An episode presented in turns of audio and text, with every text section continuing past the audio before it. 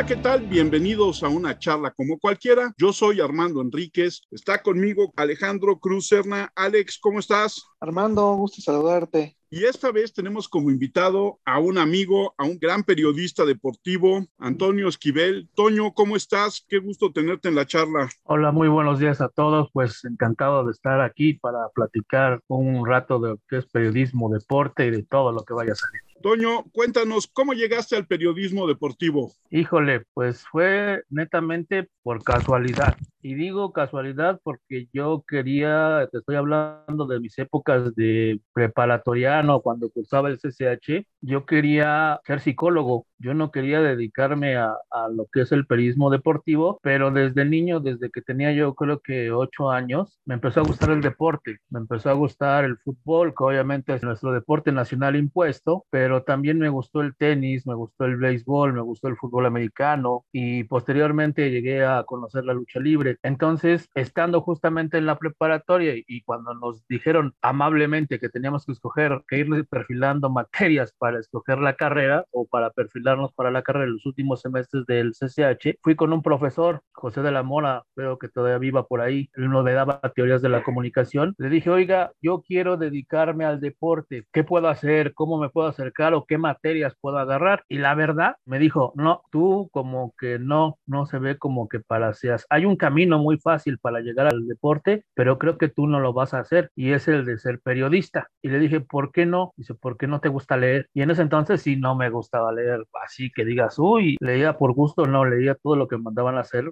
pero no, no leía así como que agarrar un libro por gusto no lo hacía. Pero me dejó reflexionando y dije, híjole, pues si quiero acercarme al deporte, otra de las opciones que me dijo era que fuera algún equipo y me hiciera jefe de prensa o que me hiciera asistente de algún agente ahí. ¿Qué te gusta? En un equipo de béisbol, de fútbol de aquí de México, pero no, digo, obviamente no me gustó esa parte y me voy adentrando más en el deporte. Cuando entro a la Facultad de Ciencias Políticas, yo iba con la ilusión de que iba a narrar desde el primer día un partido de fútbol o de escribir una nota. Y la primera clase que tuve fue teoría social y casi casi salgo de ahí corriendo, ¿no? Teoría social era algo así como ver a Aristóteles y a los pensadores de aquel entonces. Y la verdad a mí me desilusionaba un poco, pero poco a poco me fui adentrando y fue gracias a un profesor, Carlos Lozano, de redacción y ortografía, que me empezó a adentrar en las cuestiones periodísticas, ¿no? Y ahí empezó, ¿no? Y sobre todo por el amor al deporte, me dedico más al periodismo. Yo siempre les he dicho que a lo mejor yo no sería periodista, no me hubiera adentrado por el deporte. He cubierto cultura, he cubierto espectáculos, he cubierto un poco de lo que es la ciencia o, o, incluso este poco del nacional, si tú quieres llamarlo así, por sección del periódico, pero no, lo que me apasiona a mí es el deporte y por eso empecé a adentrarme en lo que es el periodismo deportivo. Y ahí empecé, pero a mí me tocó algo muy padre en el sentido de que si tú le preguntas ahorita a un chavo de los que van a la escuela, los que cursan materias, ¿qué les gustaría cubrir? Y ellos te dirán seguramente que fútbol. Yo no, yo quería ser reportero de lucha libre, porque la lucha libre es el deporte que me apasiona. Y cuando entro a, a trabajar a La Crónica, que es el primer periódico de, al que me dedico a hacer deporte, me dicen, yo necesito un, un reportero de fútbol. Y yo no quería. Yo no quería ser reportero de fútbol, pero se dio para entrar y obviamente ya estaba yo en edad de trabajar y dije, bueno, órale, le entro al fútbol y ya de ahí me voy adentrando a la lucha. Pero así fue como a grandes rasgos entré en este camino del periodismo y del deporte. Como dices, tu gran pasión es la lucha. ¿De dónde nace esa pasión? Cuando al principio nos decías que como todo mexicano lo que te gustaba era el deporte impuesto que es el fútbol. Yo creo que fue por la prohibición, fue por algo prohibido, porque cuando yo era niño, y te voy a ser más o menos en los años, yo empezaba a ver la lucha libre, yo creo que si estamos hablando de 1985. Yo no crecí con el Santo. Yo te mentiría si te digo que yo vi luchar al Santo. Y yo creo que mi generación 76 para acá, nadie vio luchar al Santo. Yo crecí con el satánico, yo crecí con el dandy, yo crecí con el ángel azteca, yo crecí con Fuerza Guerrera, yo crecí con Sangre Chicana y con los demás. Pero de repente yo quería buscar, veía fútbol y veía incluso box. Ya ves que las transmisiones se, se pasaban por Canal 4 a las 9 de la noche. Cuando terminaba el box en Televisa, en el Canal 4, ponían un par de luchas en la Arena México, en la Arena Coliseo, y terminaba, de, empezaban a las 11 de la noche. Entonces yo prácticamente escondidos de mis papás, cuando mis papás se quedaban dormidos, yo iba a la tele y le prendía y me ponía a ver la lucha. Me tocaba ver luchas de sangre chicana, de 100 caras, cuando todavía no eran ni siquiera los hermanos Dinamita, todavía estaban los ídolos del 90, el Ángel Azteca, este, empiezo a ver al satánico, a lo, este,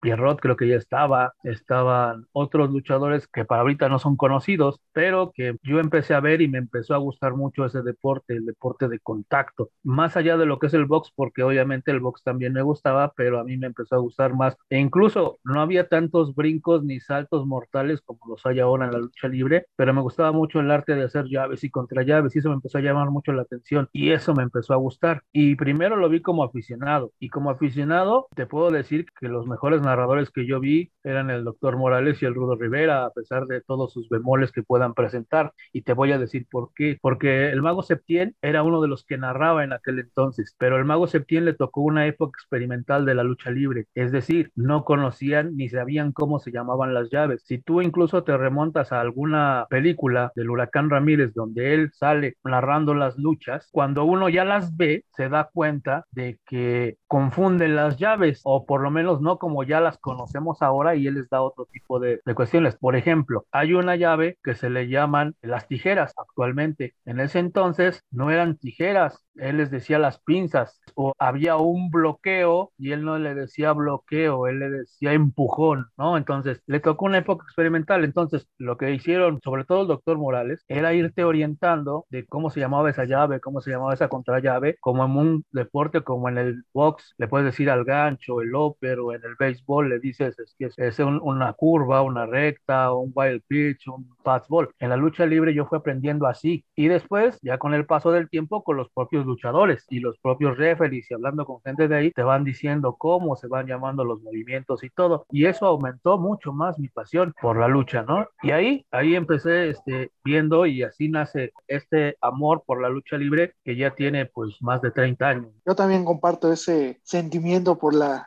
por la lucha libre. Ahorita que mencionaste en los 90, bueno, yo crecí ya viendo a todos ellos, pero ya veteranos, ¿no? Uh -huh. Hablando de Carmelo Reyes, Universo 2000, me acuerdo más uh -huh. todavía, que cuando pierde la máscara ahí con este Canek y así, cosas así, ¿no? Pero son de épocas, ¿no? Entonces, esto marcas una época y yo vi ya otra época, que si bien todavía Pierrot marcó una época en el Consejo, con el poder boricua, ya a mí me gustaba más el Consejo ya después que nace la AAA, pero a mí me gustaba más el Consejo. AAA tenía sus momentos buenos, ¿no? Con los Vipers y los vatos locos y que la parque uh -huh. con máscara sagrada eran los técnicos, ¿no? De ese lado y en fin. Sí. Fue su época como más dorada, ¿no? O sea, yo nunca he visto un torneo de cuatro caminos que ya desapareció, tan lleno como aquellas veces, cuando el paraguayo perdió la cabellera con este máscara año 2000, ¿no? De fin, cosas así, ¿no? O, no, fue en la Plaza de Toros, perdón. En la sí. torneo de cuatro caminos, pues bueno, toda la lucha independiente, ¿no? No sé si te acuerdas de eso también, del, del torneo de cuatro caminos. ¿no? Mira, el torneo de cuatro caminos fue la primera sí. gran desbandada que hubo ah, de, sí, claro. de, la lucha libre porque hubo desacuerdos salariales y quienes encabezaron todo ese movimiento obviamente fue el Santo, fue el Huracán Ramírez, el Solitario, el Perro Aguayo y algunos otros luchadores que se fueron para allá. El torneo de cuatro caminos era la gran competencia del consejo, bueno, de la empresa mexicana de lucha libre lucha y estamos libre. hablando de, de, de, la década sí. de los finales de los 80, principios de los 90. Esa fue la, la, primera gran desbandada. Si tú recuerdas, y a lo mejor si recuerdas esto, en los 90, Televisión Azteca, y me refiero a todavía era Innovisión, transmitían la lucha libre del Toreo de Cuatro Caminos los sábados en la tarde o los sábados al mediodía, porque no tenían un horario fijo, porque hasta eso la lucha libre ha sido muy denigrada en ese sentido. No le daban un horario fijo al principio porque no pensaban que fuera un deporte que fuera a levantar la expectativa de la gente. Y en ese entonces, un ex luchador ya en ese entonces se llamaba Alcatraz y Alfredo Ruiz, que era narrador y cronista de fútbol también, creo que hoy cubre al Atlante o cubría al Atlante cuando estaba en Cancún. Ellos narraban la lucha libre de esa empresa o de la empresa independiente. Había muy buenas luchas porque estaban los tres villanos, cuatro todavía hubo ahí. Estaba Fishman, estaba el perro aguayo, estaba el negro Casas, estaba Skanek, dos caras, incluso venía del gigante, Hulk Hogan y muchos, muchos de esa época. Estaba opacada un tanto por lo mismo. No mucha gente televisiva, me refiero, conocía esos ídolos. A los misioneros de la muerte, por ejemplo, casi nadie los conocía en ese entonces, pero era una lucha más recia, una lucha más fuerte. En la época del Toreo de Cuatro Caminos y la época de los coliseínos, porque ellos no les decían que eran de la Arena México, a ellos les decían que eran los de la Arena Coliseo, porque era la, arena que había con más tradición. Con más ya, ya, después, obviamente, la Arena México le ganó por el tamaño y le ganó por todo lo demás, pero era la lucha de independientes contra coliseínos y hubo muchos, ¿no? E incluso intercambios de luchadores o hacían campaña unos y salían otros. Hubo un tiempo en que ya no les permitieron eso, pero sí hubo mucha combinación. Pero tienes razón, es una época muy fuerte. La época del toreo de cuatro caminos había llenos en el toreo. A mí todavía me tocó cubrir ya el ocaso de esas luchas del,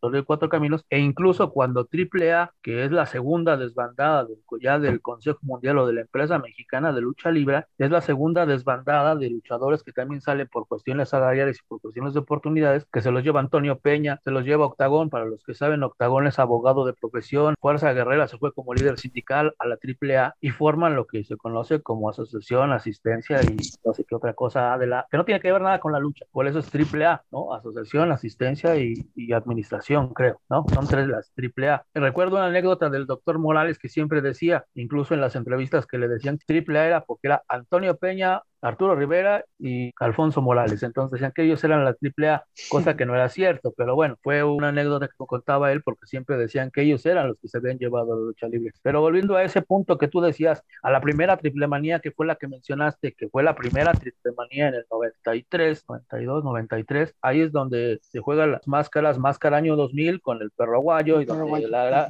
la, carrera contra carrera, que fue el primer gran, y yo lo voy a decir así, el primer gran fraude de la lucha triple que fue la lucha de carrera contra carrera de Conan contra Cien Caras, porque Cien Caras o Carmelo Reyes, que ya lo conocíamos ahí como Carmelo Reyes, porque él pierde la máscara en el consejo, que porque Jack Snake Robert se metió a la lucha y que porque la gente pidió con millones de llamadas y millones de cartas, porque en ese entonces no había tanto mails ni nada de eso, ni WhatsApp ni nada, que regresaran a Conan a la lucha libre y por eso Conan regresa. Pero entonces lo que prometió la lucha, que era una lucha de carrera contra carrera y evitar que se fuera el luchador que había perdido la batalla, que en ese entonces entonces fue Conan, pues regresa, ¿no? De hecho, la entrada de la que hablabas de la primera triple manía en la Plaza de Toros México, esa ha sido una de las entradas más fuertes o a lo mejor la que más ha llevado por la dimensión de la plaza, ¿no? Porque tú sabes que la Arena México tenía 17 mil o es un cupo de 17 mil o 16 mil 700 personas, pero que se redujo ahora con lo del Freedom. Ah, porque ahora ya se modernizó la Arena México, ya pusieron el Freedom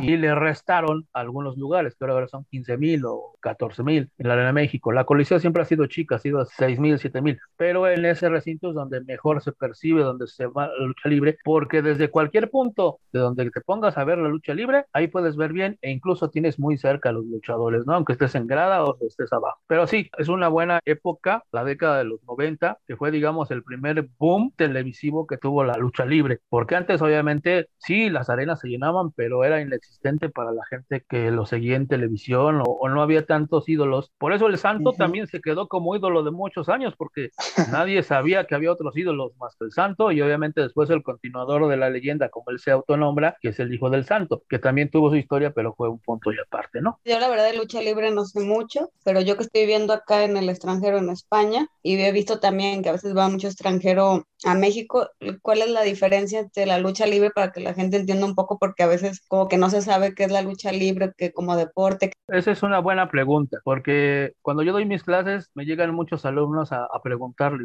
porque dicho sea de paso, doy clase de historia de lucha libre. Mis alumnos llegan con esa pregunta. Obviamente, la lucha libre se le ha denominado como el deporte espectáculo, independientemente de que le guste o no a la gente, si es el, el béisbol es el rey de los deportes y si el fútbol en México y en otros países es el más popular, pero la lucha libre es el deporte espectáculo por excelencia. Ahora, yo siempre les he dicho que a diferencia de otros deportes de contacto, la lucha libre no es para noquear al rival, no es para matar al rival, es para vencer al rival. Ahí lo que tú tienes que demostrarle a la gente y demostrarle a tu rival o a tu contrincante es que sabes y tienes la técnica suficiente para quitarte los castigos, para hacer castigos y para ganar una batalla. ¿Cómo haces esto? Pues, obviamente Hay varios códigos en la lucha libre. Voy a compartir algunos que no son un secreto para nadie, los luchadores incluso lo dicen. Cuando a ti te ganan el movimiento, te lo tienes que dejar hacer, porque es muy fácil, si yo, Violeta, te agarro el brazo y te lo quiero torcer, lógicamente tú por tu fuerza y por tu instinto me vas a aventar y, y vas a soltarte, pero eso para el espectáculo no sirve. Entonces, si yo te hago un torzón de brazo, tú tienes que dejar hacer el torzón porque yo ya te gané el movimiento. Entonces, ¿cuál es el secreto de la lucha libre? El saber cómo te vas a quitar ese torzón y cómo piensas hacer el siguiente movimiento para castigar a tu rival. Eso es lo que hacen en la lucha libre. Eso es la sapiencia de la lucha libre. Siempre hemos visto críticas que tiene la lucha libre en la cual siempre, siempre, siempre dicen, ah, es que la lucha libre es falsa, ah, es que ni se dan golpes, ah, es que es una payasada, ah, yo lo único que les digo es, les invito a que vayan a un gimnasio de lucha libre para que vean cómo se preparan estos hombres. Obviamente, si tú vas a un gimnasio y tú le das un golpe a un luchador, pues, ay, se están dando. Pues claro que sí, obviamente hay otros secretos de la lucha libre que te lo pueden decir varios luchadores. A veces se ve falso porque la lucha libre tiene una magia que se llama las máscaras y obviamente los cuerpos trabajados. En la lucha libre, las máscaras ocultan edades. Si yo te digo cuántos años tiene mil máscaras y tú buscas ahorita una foto de mil máscaras, seguramente me vas a decir tiene 40 años, 30 años. ¿Sabes cuántos años tiene mil máscaras en este momento? 73 o 74 años. Y si tú buscas ahorita una foto actual de mil máscaras, parece que el señor tiene 40. El hijo del santo, Atlantis, y te puedo decir ahorita de los Fuerza Guerrera, que ahorita está de moda aquí en México y que porque está haciendo su campaña de retiro. El señor tiene 60 años y si tú lo ves, casi le ves un cuerpo de 40, pero ¿por qué? Gracias a la gran magia que tienen las máscaras y gracias al trabajo de gimnasio. Hay luchadores, y eso sí está muy mal, hay luchadores que solamente dejan de luchar cuando quedan inválidos. Todavía no hay un reglamento de competencia que pueda regir una edad determinada para que un luchador se retire. El Santo era ya también muy longevo cuando se retira de la lucha libre. Incluso al Santo, si tú le ves en su última lucha, hay videos en internet, en YouTube, donde ya se le ve que se le cuelgan las carnes. El propio Gori Guerrero, que está en su despedida, ya está sin cabello, le cuelga todo porque ya no trabajaba. Digamos que estaba retirado y se prestó para esa lucha. Lo mágico de la lucha libre es eso, lo que tú dices, pero la sapiencia y el trabajo de gimnasio. Un luchador en este momento hacen muy pocas llaves, hacen muchos vuelos, pero muy pocas llaves. Y eso hace que sus carreras sean muy cortas. Antes, incluso si tú ves a luchadores de la década de los 90 que estábamos hablando ahorita con Alex, que estábamos hablando de eso, si ahorita tú ves a ellos, sus manos están llenas de bolas aquí, de que se les hincharon, que se atrofiaron, las rodillas están destrozadas, las piernas, los brazos, los tobillos, todo porque esos eran castigos que se hacían. Ahorita los luchadores hacen castigos, pero a la cabeza y a la columna. Por eso los vuelos que hacen y por eso las llaves y contrallaves que hacen de repente ya son directamente a la cabeza y por eso sus carreras que antes son de 40, 50 años, ahorita ya se reducen a 20, a 15, a 12, ¿no? Entonces, eso es lo que va acabando con la... Pero la lucha libre es eso, un deporte espectáculo que se tienen que interpretar como tal, ¿no? No sé si contesté tu pregunta. La lucha libre es en México solo, ¿no? Empezó, ¿no? En México. Como tal, lucha libre, sí, pero obviamente tiene un antecedente, el wrestling gringo, y había algunas, eh, estamos hablando en Francia, había algunos esbozos de lucha, estilo lucha libre. La lucha libre mexicana es única, porque ahí se implementan las llaves y las contrallaves. El wrestling en Estados Unidos era más recio, eran más azotes, eran más golpes, y estoy hablando de antes de 1933. En México, la primera batalla oficial de lucha libre es el 21 de septiembre de 1933, pero en Estados Unidos, ya había wrestling e incluso hay una anécdota de dos luchadores mexicanos, te la comparto rápido. Uno es Francisco el Charro Aguayo, no tiene nada que ver con el perro aguayo, pero es Francisco el Charro Aguayo y otro que lo apodaban Jackie Joe. Los dos eran mexicanos y ya empezaban a esforzar el arte de entrenar con entrenadores mexicanos que estaban este, en Estados Unidos. Estamos situándonos en Arizona y Albuquerque, si no me falla la memoria. Ellos luchaban ahí y como empezaban a tener ya cierta técnica de lo que era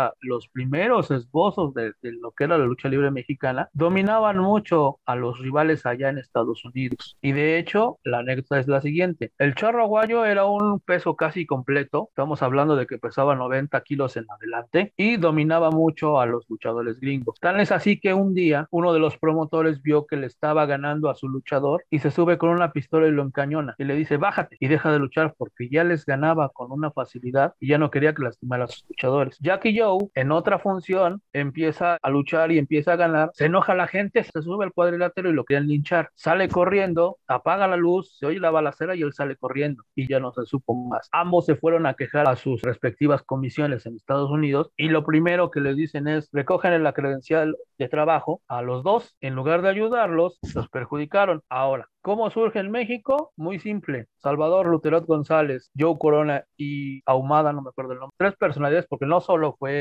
Salvador Luterot, como lo dice la historia. Fueron tres personajes que se van a Estados Unidos, obviamente encabezados por Luterot, y van a ver ese espectáculo. Él quería poner un espectáculo que le rindiera frutos, pero en un principio no creía que la lucha libre le iba a dar. Pero aún así, trae ese espectáculo el 21 de septiembre de 1933. Esa es la primera función oficial. ¿Y quién estuvo? Pues Jack Joe, al tipo que habían corrido de Estados Unidos, es el que encabeza el primer cartel de lucha libre. El charro guayo también vino luchar a México. Decían que era de los Dorados de Villa o que era parte de los Dorados de Villa, pero obviamente eso es un mito. Por las edades no checaría, pero así lo hicieron creer y ahí empieza, así surge la lucha libre mexicana. Ahora, en México se empezaron a aprender técnicas, llaveo, contra llaveo, lances, castigos. Han ido luchadores mexicanos a Francia, a varios lugares de Europa a dar clases, incluso a impartir clínicas y han venido luchadores a formarse aquí, ¿no? Hay varios luchadores famosos, incluso el último dragón, Antonio Inoki, hablando de japoneses, e incluso las empresas, tanto el Consejo Mundial y AAA, que es el duopolio que hay en la lucha libre,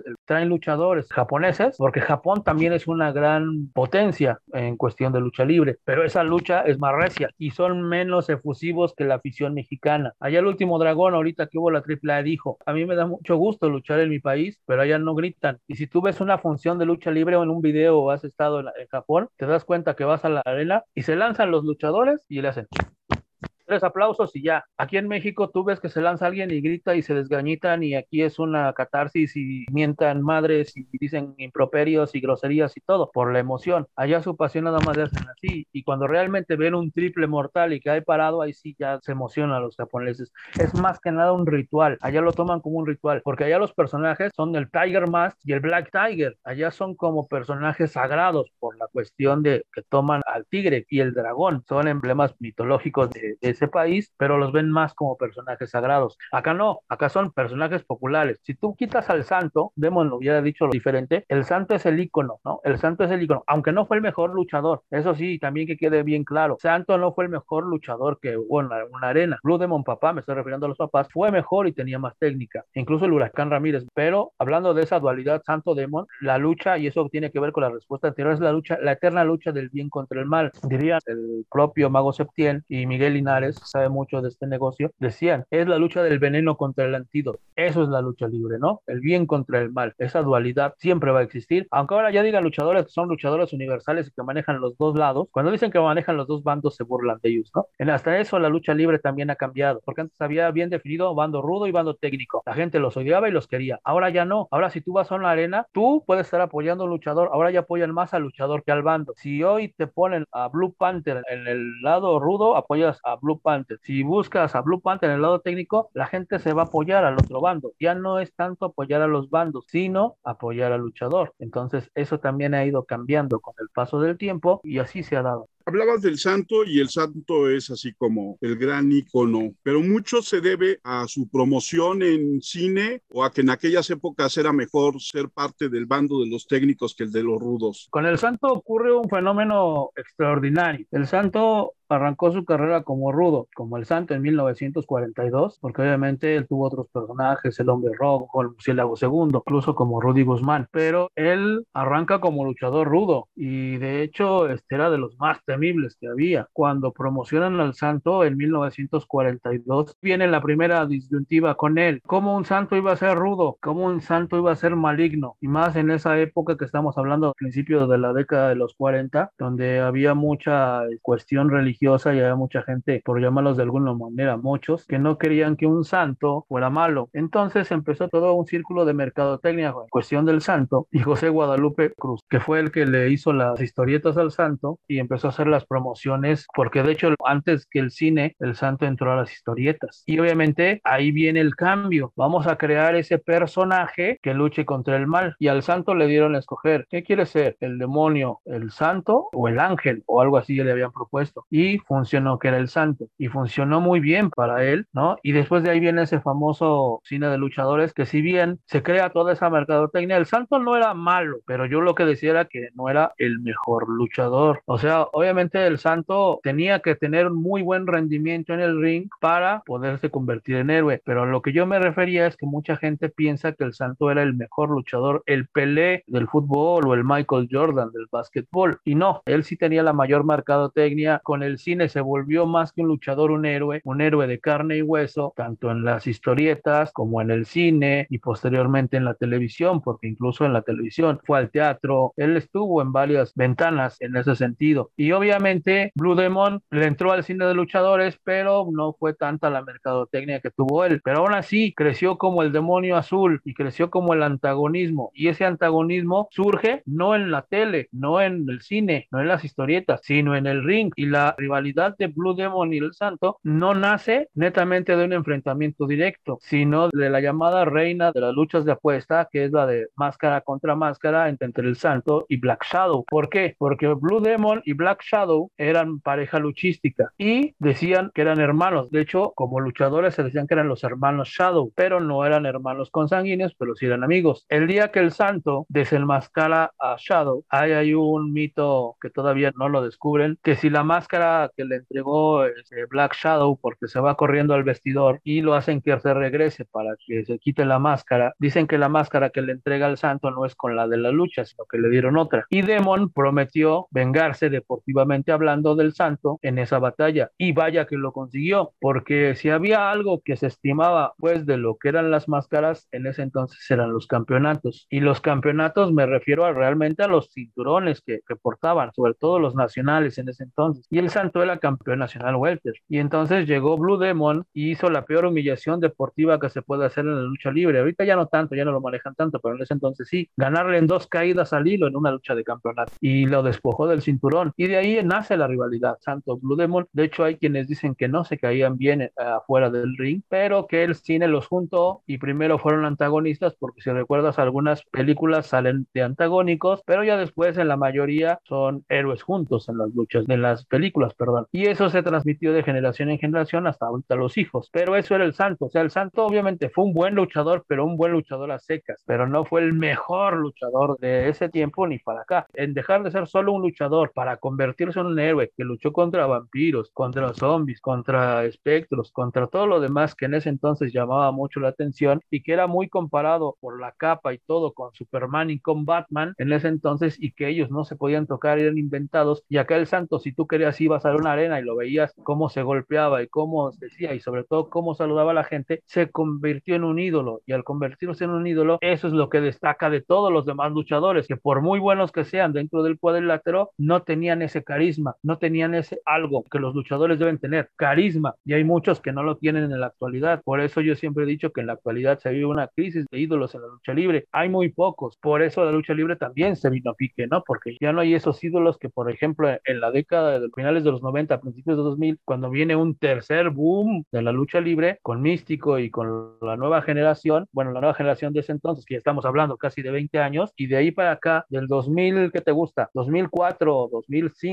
a 2010, y después viene el declive, porque se empiezan a acabar los ídolos, porque empiezan a desenmascarar luchadores, Wagner pierde su máscara, el hijo del perro aguayo fallece, Místico se va a la WWE, La Parca fallece, entonces hay crisis. Ahorita hay otro punto que a mí me llama mucho la atención. Cuando tú ves Santo Blue Demon, Huracán Ramírez, tú ves sus máscaras y son identificables, ¿no? O Atlantis. Pero ahorita tú buscas a los luchadores, incluso las luchadoras, ahorita hablamos de las luchadoras, pero hablando de los luchadores, traen uniformes casi, casi iguales. Negro con rojo, rojo con azul, azul con B, y tú los ves, o con antifaces, que de repente se pusieron antifaces estilo psicosis de moda, o los Vipers, ese rato Alex los mencionaba, los Vipers, los vatos locos, con maquillaje, todos blancos, y así la Black Family, y así todos empezaron a pintarse igual. Entonces ya todos se veían igual y ya no se sabía quién era quién. Eso pierde la idolatría en la lucha libre, ¿no? no si no te conozco o te confundo, no eres mi ídolo. Entonces eso es lo que no han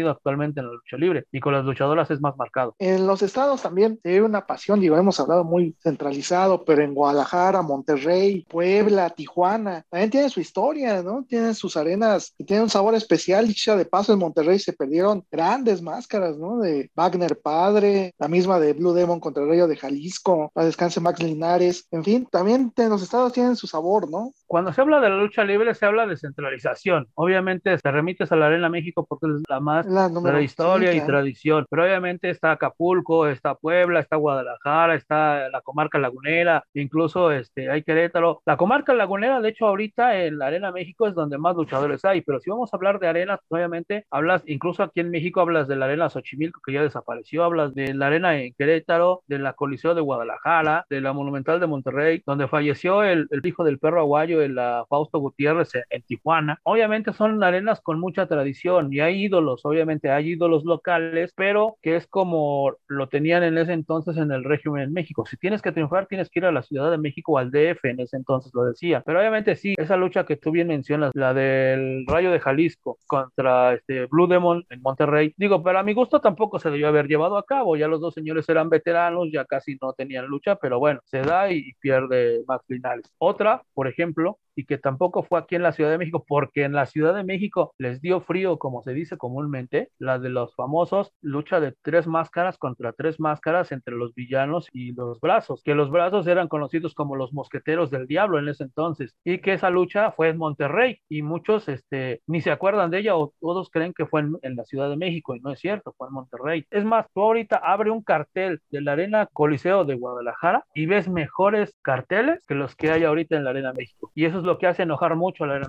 Por eso a mí me vetaron. Yo cubrí 13 años, 14 años la Arena México o la lucha libre en general. De hecho, todavía hay por ahí me viento mis pininos. Sigo cubriendo, sigo al pendiente de la lucha libre y sigo haciendo entrevistas con luchadores. Pero el punto aquí de lo que estábamos hablando es que la Arena México no le gustaban ese tipo de críticas. Por ejemplo, si había carteles en, en la Arena Coliseo de Guadalajara que les funcionaban, los traían a la Ciudad de México para que aquí se fuera el lleno. Es muy centralista todo eso. Y pero ¿sabes cuál es el defecto de las arenas y por qué no se habla mucho en las arenas de la periferia, como se les conoce a las arenas de los estados que bien tú dices? Uno, porque no tienen la magnitud de la Arena México. Y dos, porque los promotores de la lucha libre muchas veces no tienen un reglamento y cada estado tiene una comisión de lucha libre. La comisión de lucha libre de la Ciudad de México antes del Distrito Federal, la comisión del Estado de México, la comisión de la Laguna o de la comarca lagunera, la comisión de lucha libre de Guadalajara y todas tienen reglamentos diferentes, incluso en castigos, en celebraciones de luchas de campeonato.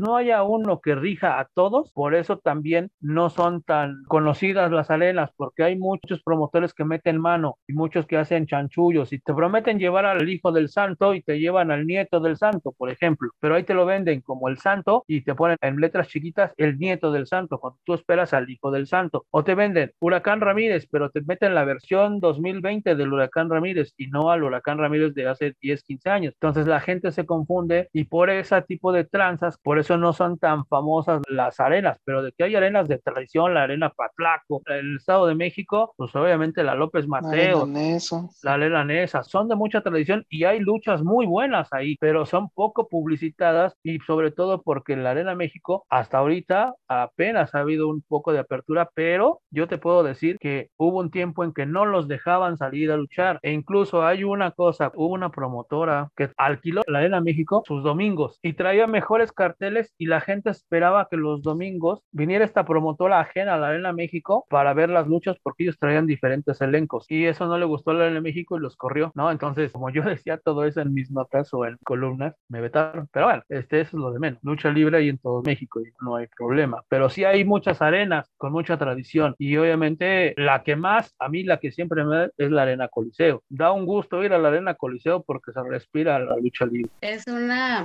buena pregunta porque a lo mejor nos puede escuchar gente de fuera, de otra parte que no sea en México, pero México es el único lugar donde usan máscara los luchadores o hay otras partes donde se use con máscara. En México es donde más hay tradición por ponerse la máscara por todo el misterio que denota. Pero obviamente, si tú vas a Estados Unidos y vas directamente a lo que es la WWE, que ahí sí quiero hacer una, una diferencia, la lucha libre mexicana, ya te los dije hace rato, es conocida como el deporte espectáculo. En Estados Unidos y sobre todo en la WWE se le conoce como el espectáculo de lucha libre. Es un juego de palabras, pero tiene razón de ser. Acá es 80% deporte, 20% espectáculo, 70-30, como lo quieras ver. Allá, allá les vale gorro si traes máscara o no. Te voy a decir por qué. Allá lo que les importa es el personaje. Obviamente, si tú creas un personaje sin máscara, puedes traer la greña larga, de que te escurra la baba o, o lo que sea, pero que le atraiga a la gente en Estados Unidos, no importa la máscara. Rey Misterio, todos conocemos a Rey Misterio, luchador mexicano, bueno, México-norteamericano, con parentela en Tijuana y nacido él en San Diego, pero identificado netamente como mexicano. Él perdió una vez la máscara y todos sabemos cómo se llama, se llama Oscar el Chavo y todo mundo lo sabemos. Pero en Estados Unidos les valió que perdiera la máscara le dijeron, vuélvetela a poner. ¿Por qué? Porque un mexicano en Estados Unidos sí vale la pena tenerlo con máscara, pero un luchador gringo o un luchador de otro lado, no importa, porque la gente no se identifica con la máscara en otros lados. Pero si tú le preguntas a un luchador guatemalteco, a un luchador panameño, a un luchador brasileño,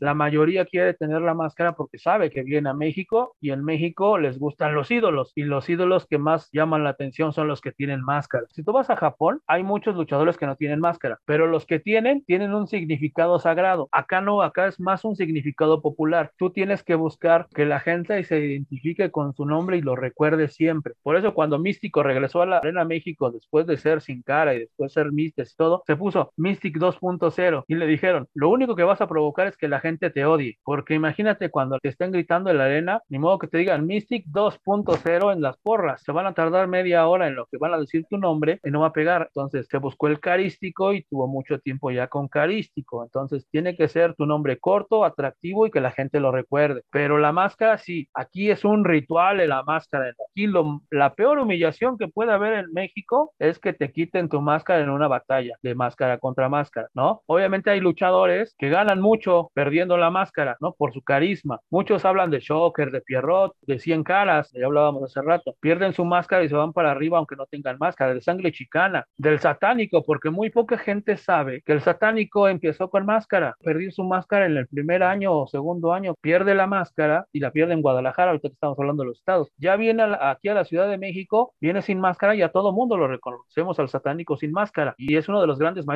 porque sigue luchando, no se ha retirado. Y el señor ya tiene más de 60 años y sigue luchando y a buen nivel. Eso habla de una disciplina y de una disciplina buena, muy buena, de hecho. Pero sí, para contestar tu pregunta, la máscara, sí, aquí en México sí es importantísima. En otros lugares tal vez pueda ser más cuestión de adorno o un cuestión de un personaje más de teatro o de espectáculo. Pero sí, en todos lados, todo mundo, con los luchadores, todos piensan, la mayoría, en ponerse una máscara para subir a un cuadrilátero. Hablabas hace un momentito de las luchadoras. ¿Puedes hablar de Irma González? ¿Y fue ella acaso la primera? Irma González, no. Irma González fue una de las más famosas. Estamos hablando de la década de los 70, 60, 70 e incluso 80 con Irma. Pero obviamente hubo otras. Las mujeres en la lucha libre son poco valoradas como en algunos otros deportes, o menos que en otros deportes. Irma González, la Pantera Azuleña, Marta Villalobos, que fueron, digamos, de las más famosas en aquel entonces, y fue una de las primeras Irma González, pero me estoy tratando de acordar porque sí hay varias. Irma Aguilar. Irma Aguilar es también otra de las que estuvieron ahí porque incluso les decían las Irmas. Fueron las pioneras de la lucha libre mexicana. Yo recuerdo como cinco o seis luchadoras al principio. Estamos hablando, y ya te estoy hablando de los 40, finales de los 40, principios de los 50. Después vino aquella prohibición del regente Ursurtu. Él prohíbe que en la Ciudad de México este, haya lucha libre femenil porque decía que era un mal ejemplo para los hijos que dos mujeres se agarraran a golpes en un cuadrilátero. Y sobre todo porque las luchadoras en aquel entonces no usaban máscara. Por eso lo de Irma era especial, porque el santo lo deja que se ponga con su máscara. Pero las luchadoras en sus inicios no tenían máscara. Y lo de las máscaras ya vendría yo creo que en la década de los 70 para las mujeres. Pero hubo una prohibición en la que se fueron, yo creo que como 15, 20 años de desfase. Y todas las buenas luchadoras que había en ese entonces se fueron avejentando. Y viene un boom en los 80 con Marta Villalobos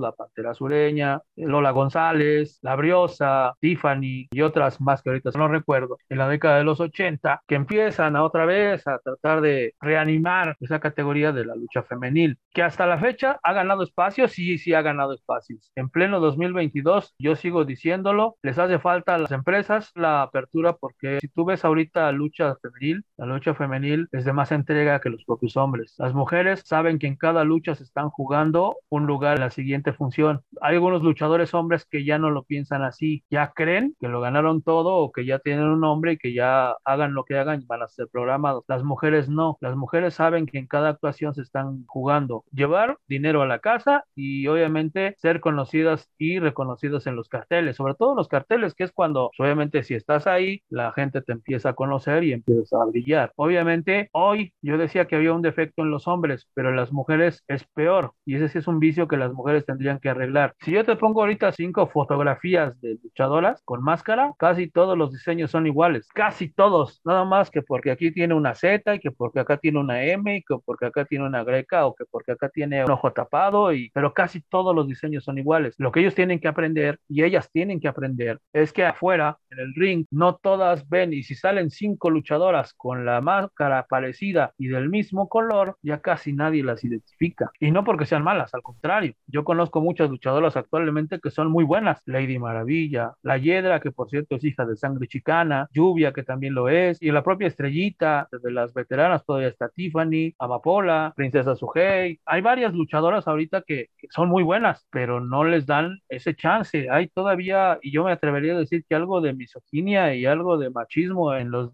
promotores y directivos de, de, las empresas, no solo AAA Consejo, sino en todas las demás, que no han dejado que las luchadoras se desarrollen cuando dan muy buenos espectáculos. Lo mismo estamos hablando de los minis y de los exóticos, esas categorías de la lucha libre poco promocionadas, pero que dan muy buenos espectáculos. AAA hizo algo y eso sí hay que aplaudírselo de, de todas las cosas malas que ha hecho AAA. Hay algo muy bueno que hizo. Unas luchas que se llaman relevos atómicos de locura. ¿Qué quiere decir esto? Ponen a un hombre de tamaño estándar, a una mujer, a un chaparrito o a un mini y a un exótico en cada una de las esquinas. La gente se divierte como no tienes idea, porque ven luchar hombre contra hombre, hombre contra mujer, hombre contra chaparrito, exótico contra mujer, y a la gente les encanta. Y el nivel de lucha no nada más es el de espectáculo, sino el de lucha es muy bueno, porque todos dicen, bueno, la mujer no puede, no, claro que puede, porque la mujer entrena con hombres, las mujeres luchadoras entrenan con hombres, no es de como lo hacían antes, hombres con hombres y mujeres contra mujeres, no, en la lucha libre no importa el sexo. Las mujeres, en antaño se prohibía que un hombre golpeara a una mujer en el cuadrilátero, por obvias razones, son más fuertes. Ahora ya no, ahora ya hay hasta campeonatos de parejas mixtas, hombre y mujer contra hombre y mujer. Entonces, ya se ha igualado eso, pero por una sencilla razón. Las mujeres tienen profesores hombres y entrenan con compañeros hombres y compañeras mujeres. Son grupos mixtos. En la lucha libre eso sí ha evolucionado. Antes era arrinconen a las mujeres de aquel lado y los hombres acá. No, ahora ya entrenan juntos. Entonces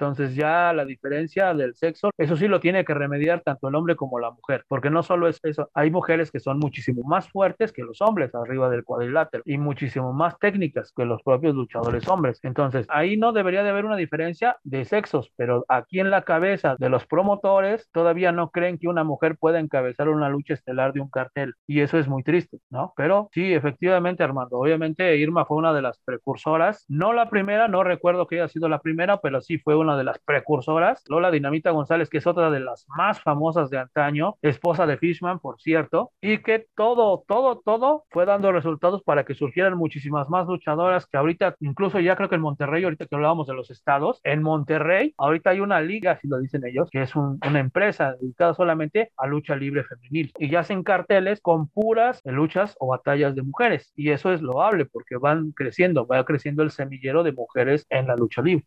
¿Cómo ves que escritores, este, poetas, ensayistas, en fin, se acerquen al deporte como tal y hagan cuentos, ensayos, hasta poemas a este deporte. ¿Quieres mitificar mucho al deporte o te gusta? Me acuerdo mucho no. de Monsiváis, por ejemplo, ¿no? Que siempre me gustaba, en fin, ¿no? Sí, mira, en la lucha libre como una cuestión popular obviamente va a ser atractiva para todos, para escritores, digo yo mismo, a mí me gusta escribir mucho de lucha libre, yo no me considero escritor, yo soy periodista, pero me gusta escribir cuentos de lucha libre o me gusta de repente escribir artículos o notas de lucha libre. Lo que más extraño, y te lo digo como lector, ni siquiera como periodista, te lo digo como fanático, como lo que tú quieras, me gustaría que hubiera más literatura de lucha libre. Yo por ahí digo, aprovecho el comercial, ya escribí una novela sobre lucha libre, todavía no se publica, obviamente, pero ya está, y Armando sabe más o menos de, de qué estoy hablando, pero me gustaría que hubiera más literatura de lucha libre, que hubiera más gente que se dedicara a darle tiempo a la lucha libre. Hay pocos, digo, yo tengo en mi acervo, mi, mi corto acervo pues tengo algunos libros o algunos cuentos que tratan de lucha libre, algunos poemas he escuchado, algunos artículos. Hay quienes recopilan la historia de la lucha libre y como tal la, estampan en un libro, hacen biografías de, de, luchadores, entrevistas, todo esto. A mí me gusta mucho porque obviamente yo no soy enemigo del fútbol, ni del béisbol, ni del fútbol americano, a mí me gustan mucho, pero de eso sí se escribe mucho, pero en la lucha libre ha sido ignorado por una cuestión. No todos conocen de este deporte. O sea, si yo te digo, imagínate, o yo les decía a mis alumnos, imagínense una rana invertida. Muchos se que me quedaban viendo y como diciendo, híjole, ¿qué es eso? ¿No? Entonces, no se imaginan cuál es el movimiento de la rana invertida. Y si no se sabe en el reglamento de lucha libre, pues mucho menos vas a crear un cuento. Entonces, la gente que se acerca, a veces muchos lo agarran por el ídolo del personaje, pero también para crear un cuento de lucha libre, por ejemplo, tienes que saber cuál es el ámbito del luchador, cómo se mueve el luchador, porque si tú haces una historia de un luchador pensando en que es un jugador de fútbol americano, pues obviamente no te van a cuadrar muchas cosas, ¿no? Entonces, sí tienes que meterte en ese ámbito y de hecho en los 2000 sí hubo muchos metiches, les digo yo, se metieron y acabaron con la gallina de los huevos de oro porque los luchadores ya los veías en programas de espectáculos, los luchadores los veías en revistas de espectáculos, estaban sobreexplotadas las imágenes de algunos luchadores y a mucha gente ya les empezó a caer gordo que estuvieran los luchadores donde no debían estar. Entonces se fue acabando y aunado a eso se fue la popularidad de varios luchadores, se fue para abajo. Y cuando se va nuestro último boom, que fue místico para Estados Unidos, y lo que ya habíamos dicho hace rato, se muere el hijo del perro aguayo, Wagner lo destapan, el último guerrero se lo destapan, Atlantis ya se hizo viejo, el hijo del santo también, se fue un año por una lesión, y entonces van acabando muchas cosas, pues obviamente eso ya también hace que la gente, los escritores y todo lo que tú mencionabas, eh, poetas, se vayan alejando porque la lucha libre se vuelve a disminuir a algo de que no llama la atención. Pero sí, a mí me da mucho gusto ver artículos, ver poemas, ver cuentos sobre lucha libre. Yo como lector me encantaría tener un acervo completo de lo que es la lucha libre. Y en cuanto a las revistas, de que estuvo Colosos, estuvo Luchas 2000, me acuerdo, sigue Box y Lucha, este, ¿qué otras? No me acuerdo.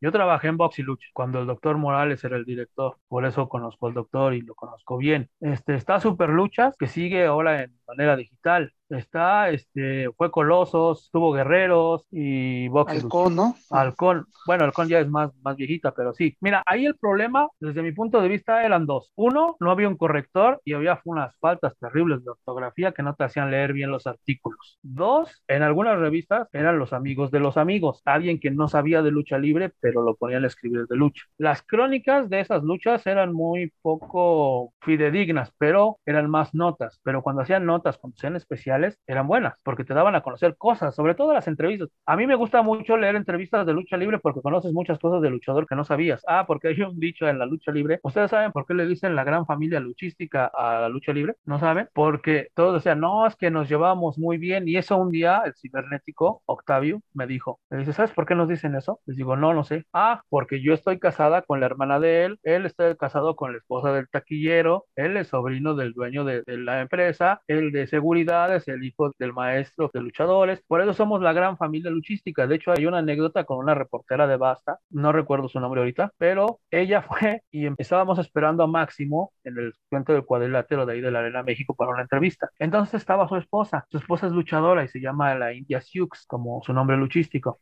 Pero estaba ese día sin máscara y estaba viendo el entrenamiento de su marido. Llegó esta chava y empezó a hablar mal de su marido y estaba con ella platicando. No, es que es bien joto, como Máximo es exótico. Y le decía, no, es que es bien joto y no sé qué, y, nosotros riéndonos, ¿no? Porque sabíamos que ella era la esposa de él, ¿no? Pero ella estaba despotricando como si lo conociera de años, no, es que es esto y no sé qué, y muy mal y todo. La sorpresa que se llevó la chava fue que cuando termina el entrenamiento, se baja Máximo, nos saluda así todos de, ¿qué onda? ¿Cómo están? Llega con ella y le da beso en la boca, y la chava se quedó así como que, y le dice mi amor, y el niño que tenía en el brazo era de él, obviamente era su hijo, ¿no? La chava no sabía ni cómo hacer ni qué esconderse, entonces cuando uno cubre lucha libre se tiene que aprender eso, quién es quién y quién habla de quién para saber. Y eso te lo dan las entrevistas y te lo dan la lectura y te lo dan los antecedentes de saber quién es. Por eso a mí me gusta leer mucho sobre lucha libre. Todo lo que es lucha libre, yo cuando veo hasta un comercial o un mensaje, dos líneas, me gusta leerlos para estar informado de eso. Oh, que va a haber la presentación de un libro de tal, ah, pues ahí voy a ver, que sea para ver de qué se trata. Y no denigras a nadie, porque tampoco se trata de que, ay, no, él no sabe, pero tú como gente que sabes un poquito de lucha, pues te das cuenta que sabe o no sabe. A lo mejor está aprendiendo y eso también tiene que ser parte de nosotros,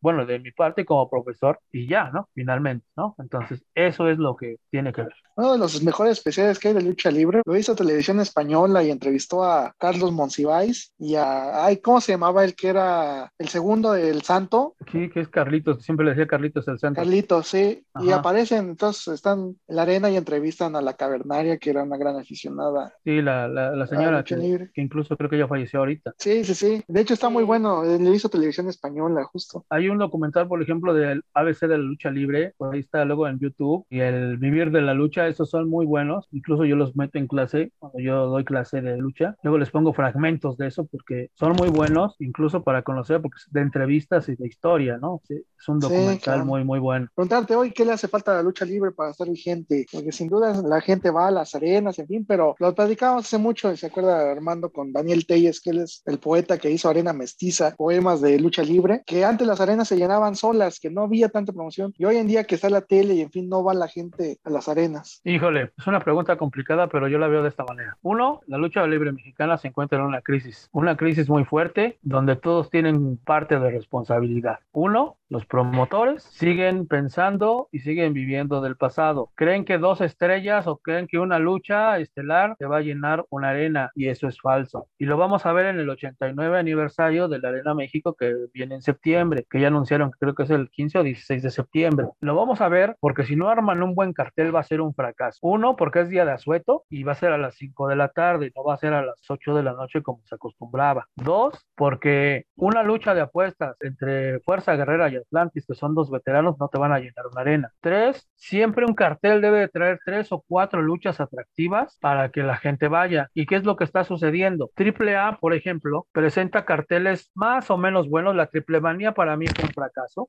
luchístico. A lo mejor para ellos de espectáculo fue muy bueno, pero luchísticamente para mí fue un fracaso. ¿Por qué? Porque todos los resultados son predecibles, porque no hubo nada de innovación en lo que ellos presentaban o hacían. Eso es por un lado. Por otro, la culpa de los luchadores en que muchos no se están preparando bien. Ya en este momento en la lucha libre, ya luchadores con dos o tres años de preparación ya los debutan y antes tendrían que pasar cinco años sin debutar para tener su primera oportunidad en un ring. Muchos luchadores no se están preparando y eso es lo que le está dando el golpe a la lucha libre. Y preparación quiere decir aprender a hacer llaves contra llaves, ras de lona y también sus vuelos espectaculares. Yo no estoy diciendo que la lucha de antes era mejor que la de ahora. No, yo lo que estoy diciendo es que se tiene que combinar ambas cosas si quieres ganarte al público. La promoción en televisión, esa sí tendría que ver porque ha tenido muchas broncas. Televisa se peleó con el Arena México por la cuestión televisiva porque no quería que Televisa llevara tanto AAA como el Consejo. Eso es una estupidez. Luego, se pelearon con TV Azteca porque TV Azteca no iba a llevar la lucha independiente, la llevaban y la llevaban tampoco. En radio se están acabando los espacios. Antes había por lo menos tres o cuatro espacios de lucha libre. Javier Cardoso, incluso el niño Águila tiene su espacio en lucha libre. Y creo que por ahí hay uno todavía, el hijo del brazo, tiene ahorita un programa de radio, Manny Alvarado, tiene su espacio de radio, pero son contados los espacios para la lucha libre. ¿Pero por qué? Porque no los dan a conocer. Para mí, la lucha libre tiene que tener más ídolos y tiene que tener más gente preparada para convertirse en esos ídolos. Y eso es de lo que estamos careciendo, de ídolos en la lucha libre. Y chavos, no entienden que no solamente con tener una máscara y tres lances o cuatro lances espectaculares sirve. Tienes que prepararte, que prepararte y prepararte. Y como las empresas se desesperan porque no tienen esos ídolos, porque no se están trabajando. Antes había un señor en la Arena México que le decían el maestro Roshi, porque tenía su patita así, y él les enseñaba teatro y les enseñaba cómo pararse y les enseñaba a meterse en el personaje. Ahora él falleció y desde ese entonces se han acabado eso. Si tú eres Blue Panther, tienes que moverte en el ring como una pantera. Si tú eres un cohete, tienes que hacer llaves y tienes que ser muy rápido como un cohete. Entonces, eso se ha perdido, eso sí se tiene que ganar en la lucha libre. Por eso decían que era circo, maroma y teatro, porque tienes que tener eso. Sí tienes que entrar en personaje, pero en personaje luchístico, no que sea algo de ficción, sino meterte en el personaje para que tú seas atractivo para la gente como luchador y te empiecen a seguir. Eso lo hablábamos hace rato, el santo lo llevó muy bien a cabo, por eso se convirtió en un ídolo popular, pero ahorita ya muy pocos hacen eso y muy pocos tienen ese arraigo. Místico y su regreso después de que le regresaron la máscara no ha sido lo mismo, a pesar de que es eso, segundas partes no son buenas, dice el dicho popular, entonces tiene que haber más promoción televisiones, las televisoras, pues obviamente tienen que darle, si no el espacio ahorita AAA pasa a las 12 de la noche los sábados y en Space, en televisión restringida, lo ponen a las 12 del día los domingos, cuando está en el fútbol americano, cuando el fútbol. Entonces, tienen que buscarle un horario de lucha libre que para mí siempre tiene que ser en la tarde, porque en la tarde es donde se llevan más o menos las arenas. Entonces, ahí tienes que ir checando eso con televisión. En prensa casi nadie escribe de lucha libre, porque no saben.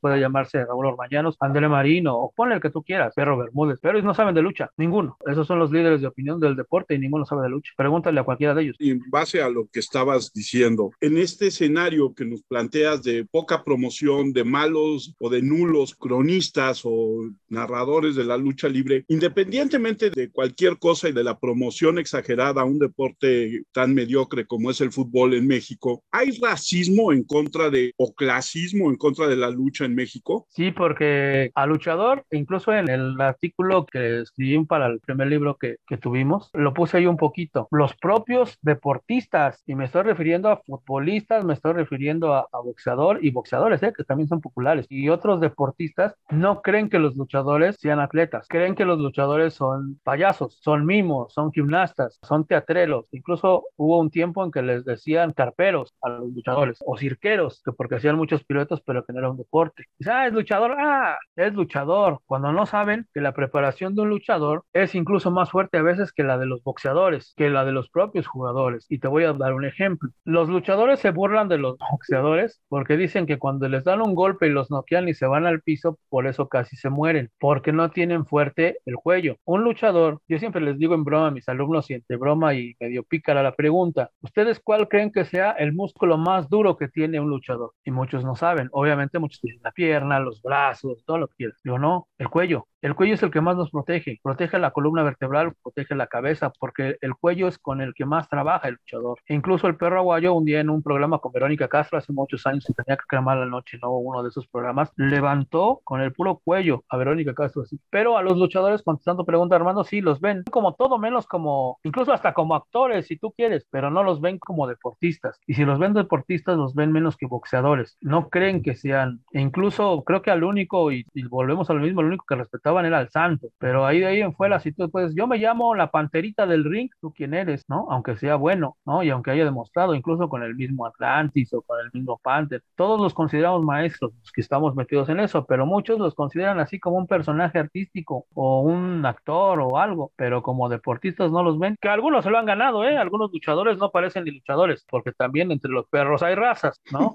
hay muchos luchadores que no cuidan el cuerpo, que no cuidan su reputación, que no cuidan este, su incógnita, que no respetan el deporte de la lucha libre. No digo que todos, algunos, pero sí hay quienes lo hacen muy bien. Caso Mil Máscaras, por ejemplo, 70 años, punto que ya se sube al ring nomás a hacer presencia, pero para tener una carrera de más de 50 años y ser tan reconocido. Debe de tener algo, mil máscaras. Y así nos podemos ir con Atlantis, podemos ir con un Satanic, con un Sangre Chicana, con Fuerza Guerrera. Pero los chavos es el ejemplo que deben de tener también para que ellos colaboren a no ser vistos como poca cosa. Pero de que si hay clasismo en contra de este deporte y de estos luchadores, sí, sí lo hay. Sobre todo en México, porque en otros países es diferente. Toño, yo te agradezco mucho, junto con Violeta y con Alejandro, que hayas aceptado la invitación a charlar con nosotros. Ha sido una charla muy amena, muy llena de conocimiento de un deporte que, como decías hace unos minutos, mucha gente no lo considera un deporte. ¿Dónde te encuentra la gente en tus redes sociales? Pues mira, yo estoy como a Esquivel en Twitter o Antonio Esquivel en Facebook. Tengo Instagram, pero no me acuerdo. pero en esos son los que más utilizo, ¿no? Twitter y Facebook, ahí me encuentro. Violeta, redes sociales. En Instagram me encuentran como Boleigo en Madrid y en Twitter como Boleigo. Muchas gracias por la charla. No, gracias a ustedes. Alex. Sí, mi Twitter es arroba 512-Ale. Yo soy Armando Enríquez, a mí me encuentran en Twitter como arroba cernícalo. El Twitter del podcast es arroba charla cualquier uno. Nuestro correo es charlapodcast1 arroba gmail.com. Toño, muchísimas gracias. Que no sea la única vez. Ha sido una charla muy, muy amena y tenemos muchas cosas que platicar todavía de la lucha y de los malos manejos y los buenos manejos. Te lo agradezco mucho, Armando. Siempre un placer este, platicar con ustedes y cuando hablemos de la lucha libre, aquí estamos y para cualquier cosa estamos para servirles. Muchas gracias, muchas gracias a todos. Nos escuchamos la próxima semana.